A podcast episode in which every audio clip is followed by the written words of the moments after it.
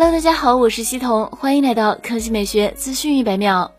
采用全新天玑九千旗舰移动平台的终端将于二零二二年第一季度上市，首发于下一代 OPPO Find X 旗舰系列。此外，针对市场的多元需求，轻旗舰天玑八千系列也将于二零二二年上市。GPU 方面，天玑九千进步非常大，但是还不如骁龙八 Gen 一。总体可以判断，天玑九千和骁龙八 Gen 一的综合性能在同一档次，各有优劣。此前，在联发科天玑九千新品发布会上，小米集团中国区总裁 Redmi 品牌总经理卢伟冰也表示，Redmi K 五零系系列首批搭载联发科天玑九千处理器，这颗芯片会在春节后量产商用。爆料称，搭载天玑九千的 K 五零系列将会在三月份上市。来看第二条新闻，有媒体曝光了全新马自达 CX 六零的渲染图。最新的渲染图基于此前曝光的路试谍照绘制而成，理论上已经非常接近量产车。关于马自达 CX 六零，目前已知的信息是它的定位将高于 CX 五零，也就意味着大概率会拥有更加充裕的内部空间、更加高级的内饰质感以及更加丰富的配置表现。结合此前爆料的路试图可知，CX 六零采用了马自达家族化的设计语言，车身流畅自然，富有简洁美。不过 CX 六零进气格栅偏高一些，前大灯看起来更修长，同时采用了开眼角的设计方案，下方则与格栅外的多个饰条相连接。而且可以确定的是